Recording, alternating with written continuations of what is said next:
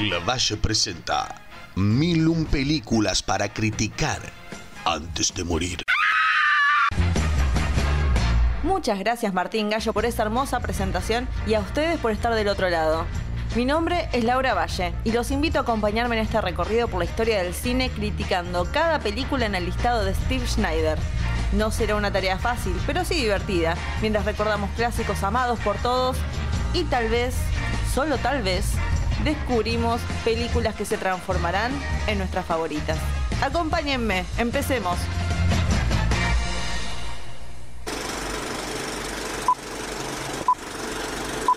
She said the answer is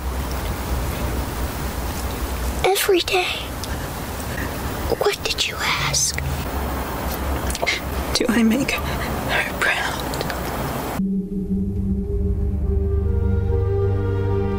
La película que veremos hoy tiene un 86% en Rotten Tomatoes, con un crítico diciendo, el final no la llega a redimir, pero te hace pensar en lo que viste. Esta es una especie de salvataje. Bueno, a fin de cuentas no está mala la crítica, como que lo dejó pensando. Un psicólogo infantil comienza el caso de un niño retraído, luego de recuperarse del ataque de un viejo paciente, y tratando de salvar su matrimonio. Pronto descubrirá que su nuevo paciente puede hablar con la gente muerta, así como nosotros descubriremos una reveladora sorpresa al final.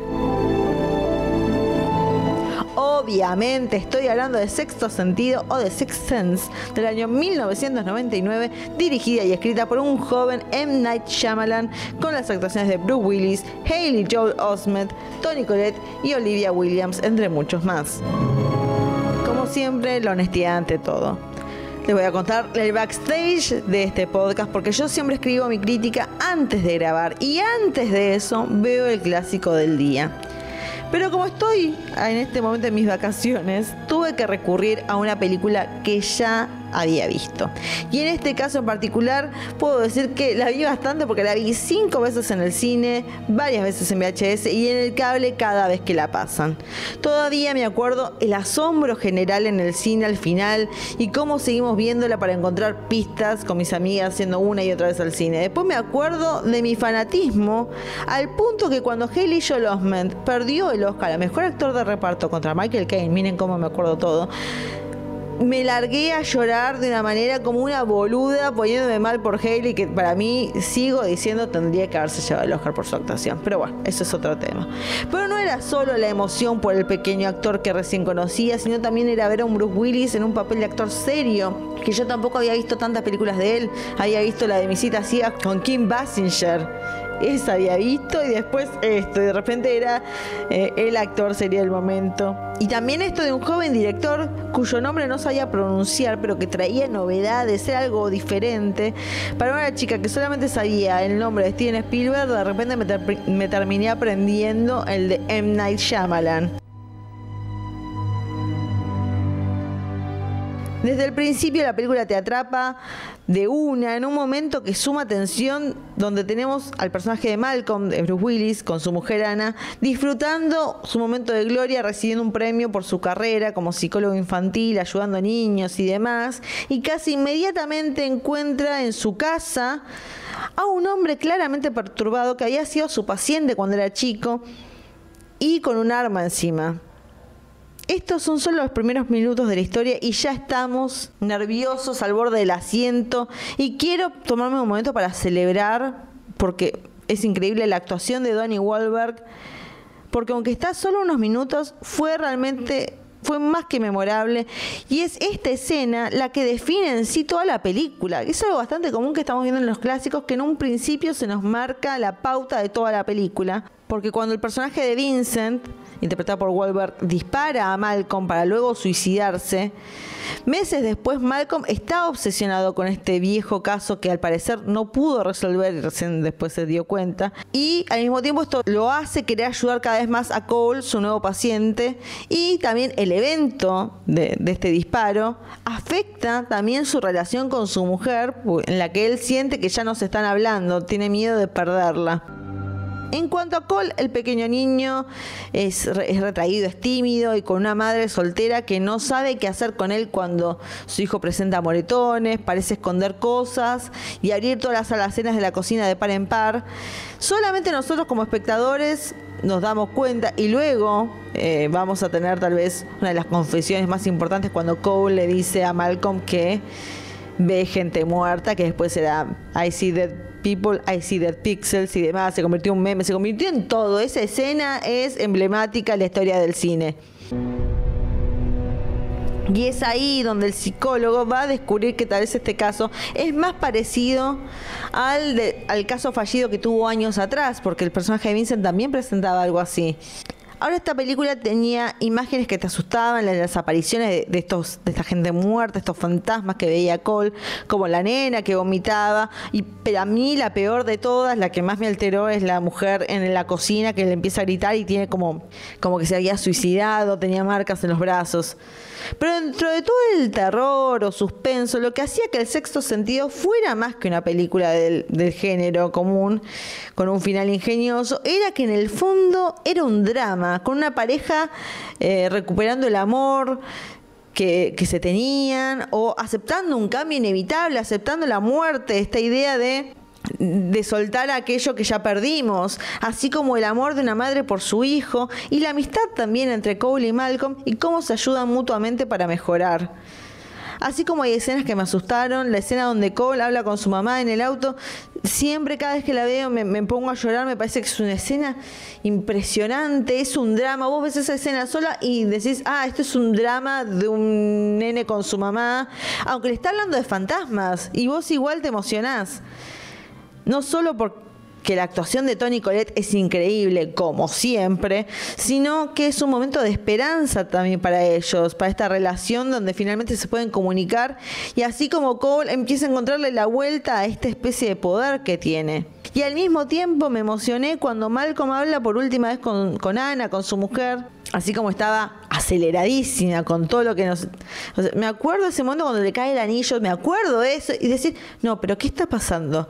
Y, y de repente te empezás a dar cuenta de todo y mientras estás acelerado, pues decís, no, ¿cómo puede ser? Y claro, no sé, y de repente Malcolm está, Bruce Willis está hablando con Olivia Williams, se está despidiendo y al mismo tiempo que estás, que entre que no puedes creer lo que está pasando, te estás emocionando cuando te das cuenta que en realidad esta no es una pareja que se está perdiendo porque ella lo va a engañar o algo así, sino que es una una muerte en lo que los separa. Me da miedo spoiler la película cuando digo esto lo sabe todo el mundo, pero yo igual por las dudas tengo miedo de decirlo.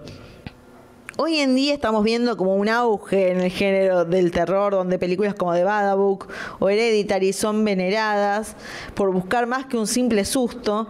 Pero esto ya lo había comenzado M. Night en su momento, dándonos un excelente guion, tensión, miedo genuino, al mismo tiempo hablándonos de dramas con los que nos podíamos identificar. Una vez escuché que alguien decía que que iba a ir al cine y le contaron el final de la película y dijo, ay, la película, sabiendo eso, no tiene valor. Yo estoy completamente en desacuerdo, me parece que la película es mucho más que un simple giro al final. Eso es, desmere eso es desmerecer todo el trabajo de esta gente. Porque aunque no hay nada mejor que esa sorpresa de estar en el cine, no es algo que pasa seguido de estar en cine, de repente sorprenderte con algo que está pasando y que no te hayas dado cuenta. Algo que está ahí latente, enfrente tuyo y no, no lo podías asociar. Esa es la parte increíble, como que veías escenas y después decías, claro, esa es la, la gracia de ir a verla de vuelta, porque decías, ¿cómo no me di cuenta en ese momento? Porque tu cerebro estaba negado pero además de la gracia de, del giro y de volver a verlo y descubrir todos esos pequeños guiños que no habías visto antes, dio pie también a un nuevo terror con, un drama que lo convertía en algo más, lo elevaba sobre el resto del género. Este pequeño M. Night, que hoy en día mucha gente dice, ay, M. Night, no sé qué, justo ahora está estrenando una nueva película y siempre que estrena algo es como, uh, va a ser una mierda, va a ser una gloria. Y es siempre así con él. Y la, mucha gente dirá, tal vez, gente que tal vez no vio sexto sentido, que tal vez le, le escuchó para el pasar, o no sabe, hoy en día con las generaciones que tenemos, no tengo idea, tal vez nadie la vio. Pero a quien diga, ¿por qué tanto interés por este tipo? Vean sexto sentido porque les va a volar la cabeza. Y casi 30 años que se hizo y sigue siendo perfecta, sigue siendo una película completa con actuaciones increíbles y una promesa tan grande que da este director, que sin importar si lo cumplió del todo o no, en sexto sentido nos dio todo lo que queríamos y marcó la pauta para un cine que se tenía que seguir haciendo y que por suerte se está haciendo ahora. Esto es un clásico perfecto porque nos muestra que, podemos asustarnos y al mismo tiempo emocionarnos a la vez. Pegamos un grito y de repente soltamos una lágrima. Datos de color. Tony Colette dijo que no sabía, durante todo el tiempo de la filmación, no sabía que estaba filmando una película de terror, sino hasta que vio, hasta que vio la película, la premier. Así que mirá, esa es la potencia de, la película, como yo les digo, que era realmente un drama. Y claro, todas las escenas en las que está Tony Colette es más que nada su relación con su hijo, no es que está en una escena donde apareció un muerto con la cabeza disparada ni nada. Así que es entendible que se haya confundido. Ahora, Donnie Wahlberg, eh, para esa escena que dura unos minutos nada más, está tan comprometido con su papel, y se nota por lo bien que lo actuó, que perdió 20 kilos para hacerlo. 20 kilos por 5 minutos en una película. Pero qué película, ¿eh? La hiciste bien, Donnie Wahlberg. Y esto es también lo que está bueno, eh, ver el proceso de un guion, porque no ve una película y piensa, bueno, el tipo lo escribió y lo mandó. No, esta vez eh, M. Night estuvo años escribiendo el guion porque en el primer borrador que hizo, el personaje de Bruce Willis en realidad no era un psicólogo infantil, sino que era un fotógrafo de escenas de crímenes. Así que bien ahí, porque siempre hay que reescribir, no se conformen con sacar algo y ya está. Relean, piensen, porque tal vez están a unos pasos de la gloria, simplemente es un poquito más de trabajo. Películas para recomendar. Que recomendarlo porque para mí se estrenó el sexto sentido, estamos todos, ¿y qué va a sacar este tipo? ¿Y qué va a sacar este tipo? Y al año nada más sacó Unbreakable o El Protegido del año 2000, también recontándose con Bruce Willis, sumando a Samuel L. Jackson, a Robin, a Robin Wright y a Spencer Treat Clark. Que lo menciono porque pobre pibe, mientras veía la película lo recriticaba porque dije, este no es Haley Joel Le tocó una complicada, no importa. La película tiene una premisa fascinante este tipo que viaja en un tren y es el único que sobrevive y todos los demás mueren y demás. Y esta idea, eh, M. Night estaba años adelantado a su época porque empezó la historia de un superhéroe, la mejor historia de, de cómo alguien se convierte en un superhéroe, un superhéroe realista. Y, y, la gente no lo pudo ver de esa manera, todos querían como sexto sentido 2, no sé qué mierda querían.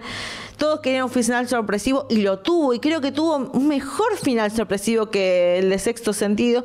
Porque en sexto sentido tenés el final y dices, uh, mirá lo que me perdí de ver antes. Y acá es como lo que me perdí de ver y ahora qué carajo va a pasar. Es muy fuerte el final, me pareció buenísimo. No entiendo por qué a la gente no le gustó lo suficiente, porque para mí me pareció un peliculón, una compañía perfecta para ver con sexto sentido. Bruce Willis de vuelta rompiéndola.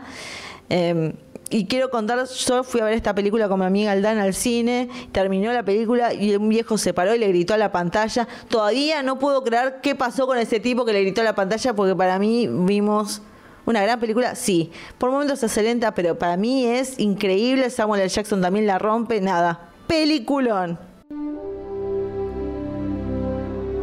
Y así terminamos con la película número 186 del listado. M. Night, te tocó a vos. No sé si habrá otra de él. Espero que sí. ¿Habrá? Bueno, The Happening no va a estar. Pero mientras tanto, vayan a ver Sexto Sentido y vuelvan pronto porque solamente nos están quedando 815 películas para ver y criticar. Así que nos veremos y será hasta la próxima película.